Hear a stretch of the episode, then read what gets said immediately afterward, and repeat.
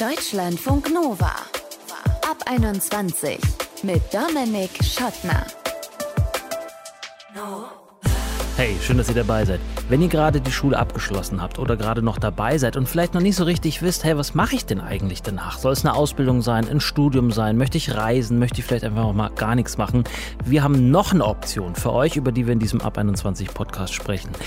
Freiwilligendienste. Kann man im Inland machen, FSJ, Freiwilliges Soziales Jahr, Freiwilliges Ökologisches Jahr. Man kann aber auch ins Ausland gehen. Logischerweise ist da ein bisschen mehr organisatorischer Aufwand dabei. Was man alles beachten muss und wie man an coole Stellen rankommt, das besprechen wir unter anderem mit Marlene. Die geht nämlich demnächst nach Israel und hat so den einen oder anderen Kniff, wie man Organisationen bewerten kann. So, aber zuerst mal müssen wir ein bisschen Begriffsdefinition machen. Volunteering heißt das Ganze, über das wir sprechen, ist ein fancy Begriff, meint aber eigentlich nichts anderes als, da geht jemand für eine längere Zeit freiwillig ins Ausland und arbeitet da für einen guten Zweck, eine gute Organisation. Was gut klingt, hat aber auch eine Kehrseite. Es gibt den Vorwurf, dass weiße Menschen in die Länder des globalen Südens gehen, sich dort als Retter der Welt präsentieren und gleichzeitig ohne Ausbildung oder ähnliches von Tuten und Blasen einfach keine Ahnung haben. Zwei Hashtags bzw. Schlüsselwörter, die man dazu auch noch kennen muss. White Savior, also weißer Retter und Voluntarism. Um dem entgegenzuwirken, achten einige Organisationen, die so Freiwilligendienste vermitteln, im Vorfeld ziemlich akribisch darauf, dass die BewerberInnen sich schon mal gedanklich damit auseinandersetzen, sagt Anna Feigl vom Freiwilligendienst Kulturweit dass wir schon in der Vorbereitung unseren Freiwilligen unterschiedliche Perspektiven mitgeben, mit denen sie dann in ihre Einsatzstellen gehen und sich da auch wundern, dass sie sich auch überhaupt nicht als Helfende sehen, sondern dass es eben um dieses gemeinsame Lernen geht und dass es eher auch darum geht, dass unseren Freiwilligen zumindest auch am Anfang sehr stark selber geholfen werden muss. Ja, zu erkennen, ob Organisationen so vorausschauend sind, ist gar nicht so super leicht, aber ist jetzt auch nicht so turboschwer. Ein Merkmal, äh, nach dem man Ausschau halten kann, ist zum Beispiel, werden die Organisationen gefördert oder nicht? Werden sie gefördert? Super, weil der Staat gibt ja nicht irgendwelchen schlechten Orgas Geld.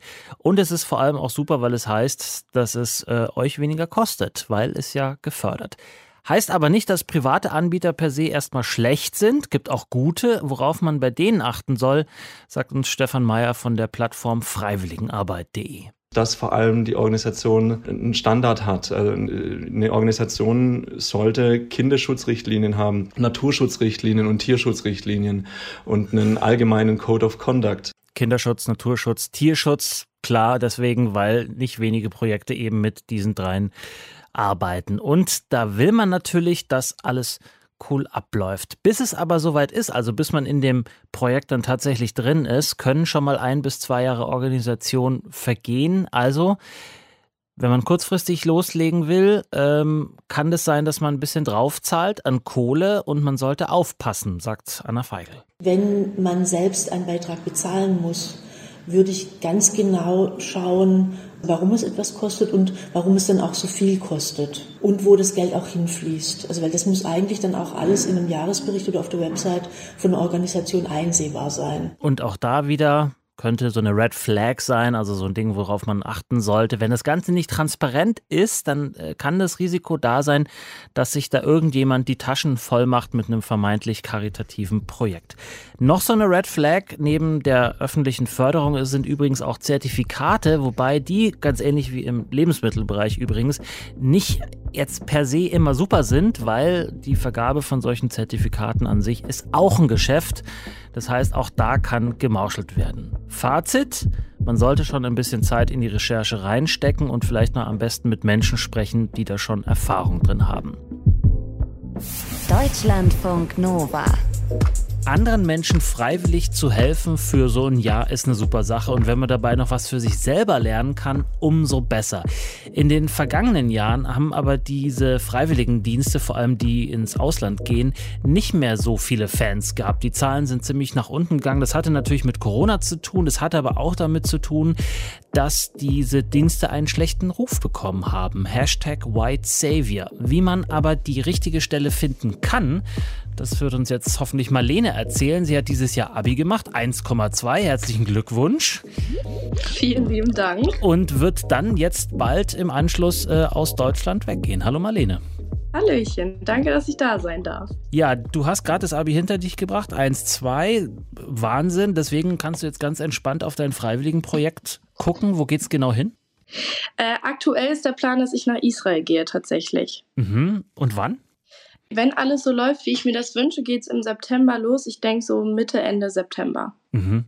Warum hast du dich für so einen Dienst äh, beworben? Was reizt dich da dran? Bei mir war es tatsächlich so, ich habe so Anfang der 11. Klasse überlegt, was ich nach dem Abitur machen möchte. Für mich hat sich damals dieses Jahr im Ausland, was viele gemacht haben, so in der 11. Klasse irgendwie nicht so angeboten. Ich wollte nicht so gerne ein Jahr in so einer Gastfamilie sein. Mhm. Und dann dachte ich, ich mache das nach dem Abi und dachte dann irgendwie, dass so ein Freiwilligendienst eigentlich eine gute Option ist, nicht nur zu reisen und Geld auszugeben, sondern irgendwie auch den Menschen so ein bisschen näher zu kommen, vielleicht sogar ein bisschen Geld zu verdienen und sich irgendwie nützlich zu machen, genau. Mhm. Und welchen Bereich du dann machen wolltest, war dir auch sofort klar? Das war mir tatsächlich gar nicht so klar. Also ähm, ich habe mich dann irgendwann angefangen, damit auseinanderzusetzen und dann erst da so ein bisschen die Idee gekommen, wohin es gehen soll, was ich machen will. Am Anfang wollte ich tatsächlich Deutsch unterrichten, da habe ich mich dann aber relativ schnell von verabschiedet, weil, wie du gerade schon angedeutet hast, White Saviorism, dachte ich, dass ich da nicht so richtig zu qualifiziert bin und das war mir auch ein bisschen zu viel Verantwortung, muss ich ehrlich sein. Ich hatte dann nämlich am Anfang so ein Angebot, wo ich Deutsch unterrichtet hätte. Mhm. Die Idee habe ich dann wieder verworfen und jetzt gerade ist die Idee, dass ich in so ein Daycare Center gehe für Menschen mit Autismus und genau einfach helfe, wo ich helfen kann. Wenn du mit Autisten, wie du gesagt hast, arbeiten wirst, wie kommunizierst du dann mit denen, aber auch den Menschen, die in der Einrichtung arbeiten? Also kannst du zum Beispiel Hebräisch oder wird da Englisch gesprochen? Da wird Englisch gesprochen. Ich mache auf jeden Fall aber auch einen Sprachkurs. Hebräisch. Genau. Also der Sprachkurs ist für Hebräisch und ich spreche mit den Menschen dort vor Ort erstmal Englisch, bis ich so die Grundkenntnisse habe, um da weiter zu kommunizieren. Und das mit Autistinnen und Autisten zu tun zu haben, ähm, ist ja eine anspruchsvolle Arbeit, weiß ich aus eigener Erfahrung. Hast du da irgendwie Vorerfahrungen vielleicht schon? Äh, nicht direkt mit Menschen mit Autismus. Also ich habe Erfahrung in der Jugendarbeit, aber genau, nicht mit Menschen, die Autismus haben. Und hast du da Respekt vor oder sagst du, nee, kann ich? Habe ich auf jeden Fall Respekt vor. Ich glaube, das sollte man nicht unterschätzen. Aber also ich freue mich drauf, aber ich glaube, das wird auch bestimmt dolle anstrengend und bestimmt auch manchmal schwierig. White Savior, was verstehst du denn darunter? Also White Savior Komplex, da habe ich mich vor allem im Rahmen des Freiwilligendienstes ein bisschen mit auseinandergesetzt. Ich verstehe darunter, wenn vor allem weiße Menschen oder Menschen aus dem Norden, aus Europa sich so ein bisschen so eine Legitimation oder so eine Kompetenz anmaßen aufgrund ihrer Herkunft. Man hört ja auch ganz oft, dass irgendwie weiße Menschen einen Freiwilligendienst machen oder irgendeinen Dienst im Ausland, um irgendwie aufzuklären oder zu retten, aber eigentlich gar nicht die richtige Kompetenz dazu haben. Hat natürlich auch einen Hintergrund von Kolonialismus, Rassismus, dass das privilegierte und aufgeklärte Europa das Bedürfnis hat, irgendwo zu unterstützen. Und ja, ich glaube, ganz viele Freiwilligendienste hängen da noch so ein bisschen hinterher, mhm. gerade wenn es irgendwie darum geht, wenn die Freiwilligen, die gerade Abitur gemacht haben, total komplexe Aufgaben ausfüllen sollen, zum Beispiel unterrichten, Deutsch unterrichten. Und das wollte ich ehrlich gesagt nicht. Ich wollte lieber irgendeine Tätigkeit haben, wo ich das Gefühl habe, dass das, was ich mache, auch Sinn ergibt und wirklich irgendwie hilft oder die Leute dort vor Ort weiterbringt und ich da kompetent zu bin, und diese Aufgabe zu erfüllen. Und dann hast du bei deiner Recherche auch entsprechend dann Projekte gesucht, wo du ausschließen kannst, dass du da als White Savior auftrittst? Ja, also ich habe, als ich irgendwie weitergeguckt habe, erstmal das Land mir ausgesucht. Ich wollte ja gerne nach Israel und dann, genau, habe ich nach Stellen gesucht. Da konnte man dann oft online schon schauen, was werden für Stellen angeboten, was müsste ich da für Aufgaben erledigen. Und ganz viele Stellen, das fand ich auch sehr interessant, haben eben vorher so eine Art äh, Workshop, wo man eingeführt wird in das, was man macht. Und das finde ich persönlich auch sehr wichtig, dass ich eben weiß, was ich tue und mir da auch Leute, die wirklich Ahnung haben, nochmal weiterhelfen. Mhm. Hast du da Leute, mit denen du darüber sprechen kannst, weil die vielleicht schon so eine Erfahrung gemacht haben? Meinst du jetzt, die einen Freiwilligendienst gemacht haben genau. oder die? Mhm. mhm. Zum Beispiel in deinem Freundeskreis? Tatsächlich nicht. Also die Freunde, die ich habe, die das äh, auch machen sollen, die sind alle so alt wie ich und die haben das noch vor sich. Also Genau, ich kenne jetzt niemanden direkt, der das schon gemacht hat. Und wie viele sind das aus deinem Abi-Jahrgang zum Beispiel? Also aus meinem Abi-Jahrgang ist das tatsächlich nur meine engste Freundesgruppe. Wir machen fast alle ein FSJ. Also manche machen natürlich auch die Van-Reise durch Europa, aber die meisten sind genau irgendwo im Ausland unterwegs und arbeiten da. Und wie viel sind es? Also von deinem Abi-Jahrgang die engste, der engste Freundeskreis? Ihr seid dann zehn Leute oder was und im Abi-Jahrgang genau, sind 80?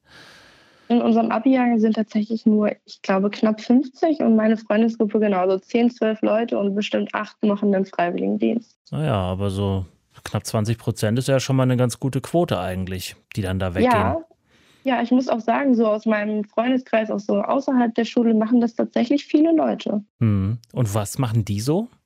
Wo gehen die hin? Also viele habe ich jetzt gehört, eine Freundin ist auf Malta, eine in Spanien und eine andere Freundin von mir, die macht tatsächlich diesen Freiwilligendienst, der bezahlt ist, wo man selber relativ viel bezahlt, um quasi aussuchen zu dürfen, wo man hingeht. Also sie kann sich so verschiedene Steps aussuchen und wechselt dann alle zwei Wochen.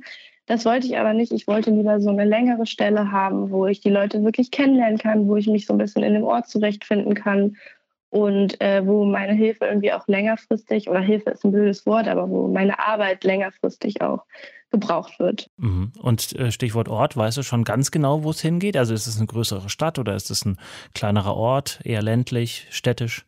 So wie es aussieht, wird es Jerusalem. Oh, das, das ist, ist eine Stadt. Stadt. Genau. auch eine gar nicht so kleine Stadt. Ja. Und Aber das finde ich auch ganz interessant. Also ich glaube, ich hatte auch so ein bisschen Angst, dass ich da irgendwo auf dem Land eingehe, aber in der Stadt fühle ich mich auf jeden Fall wohl. Mhm. Und Jerusalem ist ja jetzt nicht frei von Konflikten. Das ist ja auch jetzt ein, ein Ort, wo es immer wieder mal, ähm, Journalisten sagen, knallt. Mhm. Wirst du da irgendwie darauf vorbereitet? Ja, in, von der Organisation her gibt es auch ein Vorbereitungsseminar. Da denke ich mal, wird es auch äh, darum gehen. Ich habe da jetzt mir schon so eine Broschüre gekauft und so, versucht da irgendwie selber viel drüber zu lernen. Aber wie das dann vor Ort ist, denke ich, werden nur die mir dann sagen können. Und auf was freust du dich am meisten? Also ich freue mich auf jeden Fall so auf die neue Erfahrung. Das wird bestimmt auch mal schwierig, aber genau, die Leute kennenzulernen, die Kultur kennenzulernen, das Land zu sehen, das war mir auch wichtig. Und ich denke mal, ich werde auch relativ viel Kontakt zu anderen Freiwilligen haben. Und ja, da freue ich mich auf jeden Fall drauf. Dann wünsche ich dir dabei viel Spaß. Marlene aus Braunschweig hat gerade Abi gemacht, geht im September für, wie lange eigentlich, Marlene? Ein Jahr? Sechs Monate. Sechs Monate nach Israel. Viel Erfolg. Danke. Deutschlandfunk Nova. So, als mein Bruder die Schule abgeschlossen hat, 2011 war das, äh, glaube ich, da war das Thema Freiwilligendienste gerade so am Abheben, hat gerade so richtig Schwung aufgenommen. Und ehrlicherweise dachte ich, dass das bis heute nicht aufgehört hätte. Stimmt aber gar nicht, hat mein Kollege Justus Wolters recherchiert. Justus, hi. Hi. Du hast mit verschiedenen Freiwilligendienstorganisationen gesprochen. Was sagen die denn? Was sind die Gründe für die weniger werdenden Bewerbungen? Also die Organisationen, die so einen Rückgang verspüren, die führen da einen Mix aus Gründen an. Und ich habe da jetzt mal die drei größten rausgepickt. Einer ist, dass wir in den 2000er Jahren einfach einen richtigen Hype um diese Dienste hatten. Da lagen die BewerberInnenzahlen einfach auf einem sehr hohen Niveau, das vielleicht auch so nicht einfach gehalten werden konnte. Und dazu sehen die Organisationen zunehmend so einen gesellschaftlichen Druck. Gesellschaftlicher Druck heißt was? Also man erlaubt sich anscheinend nicht mehr so einfach, einer ins Ausland zu gehen, sondern äh, alle wollen anscheinend nach der Schule direkt mit Studium oder Ausbildung durchstarten. Und während dieser Ausbildungszeit nehmen sich dann auch viele nicht mehr so richtig die Zeit, um das zu machen. Und in der öffentlichen Wahrnehmung hat das Ganze durch das Stichwort Voluntarism auch einen schlechteren Ruf bekommen. Viele Organisationen, die mussten da erstmal in ihrer Kommunikation nachbessern, um klarzumachen, was man da eigentlich im Ausland genau macht. Jetzt hatten wir oder haben wir eigentlich immer noch diese Pandemie, da konnte man und kann äh, zum Teil nicht wirklich überall hinreisen. Ich nehme mal an, das hatte auch für die Organisationen Auswirkungen, oder? Ja, genau. Das war ein richtig heftiger Einschnitt für die Organisation. Die Partnerschaften im Ausland, die sind ja darauf ausgelegt, dass da permanent Austausch stattfindet. VolontärInnen sollen zwar keine grundlegenden Aufgaben vor Ort übernehmen, also nicht die Arbeitsplätze für Einheimische übernehmen, aber einige Einsatzstellen sind doch sehr stark auf die Freiwilligen angewiesen und auf ihr Geld. Steffen Meyer von der Infoplattform freiwilligenarbeit.de, die privat organisierte Freiwilligenaufenthalte anbietet, sagt, dass das nicht alle verkraftet haben. Ganz schwer getroffen hat ähm, Wildlife-Programme, also Tierauffangstationen äh, etc., die stark über freiwillige Helfer finanziert waren und dann eben schlagartig keinen Support mehr hatten. Und alle Organisationen, mit denen ich gesprochen habe, haben ansonsten gesagt, dass sie sich sehr bemühen mussten um die Partnerschaften ins Ausland. Und das hat aber größtenteils wohl auch gut funktioniert. Hat es denn durch die Pandemie auch Veränderungen bei den Trends gegeben zu den Volunteering-Aufenthalten? Ja, es gibt jetzt wohl so Länder wie Indien, Südafrika oder auch Peru, die sind immer beliebt. Während Corona haben einige Länder weniger Corona-Einschränkungen gehabt als andere und dadurch aber nochmal stark gewonnen. Und mhm. dazu gehören zum Beispiel Ghana oder auch die Dominikanische Republik. An sich sind durch die Pandemie auch Einsatzstellen im europäischen Ausland deutlich beliebter geworden, weil man da halt gemerkt hat, da haben wir einfach ein bisschen mehr Planungssicherheit. Zwar Planungssicherheit, aber jetzt auch große Unsicherheit durch den Krieg Russland gegen Ukraine. Ich nehme mal an, das hat auch Auswirkungen, oder? Ja, genau. Also da hat das Interesse natürlich genau für die Länder, die nah an Russland liegen, nachgelassen. Das Ganze hat aber noch weitere Auswirkungen über diese Länder hinaus, sagt Anna von Kulturweit. Dass es einfach für uns jetzt spürbar ist, dass Vorausplanung und Sicherheit eher vermeintlich sind. Und wir jetzt einfach diesen Krieg vor der Haustür haben. Und ähm, das, glaube ich, zu einer größeren Unsicherheit äh, in Bezug auf die Bereitschaft, ins Ausland zu gehen, bei den jungen Menschen führt. Das ist für die Organisation natürlich richtiger großer Mist, weil die jetzt mit richtig großen Kampagnen um ihre BewerberInnen kämpfen müssen. Heißt das dann umgekehrt, wenn da so wenig Leute sich bewerben und ich habe jetzt Bock, das zu machen, dass dann meine Chancen eigentlich gerade eher günstig sind, gut sind, hoch sind?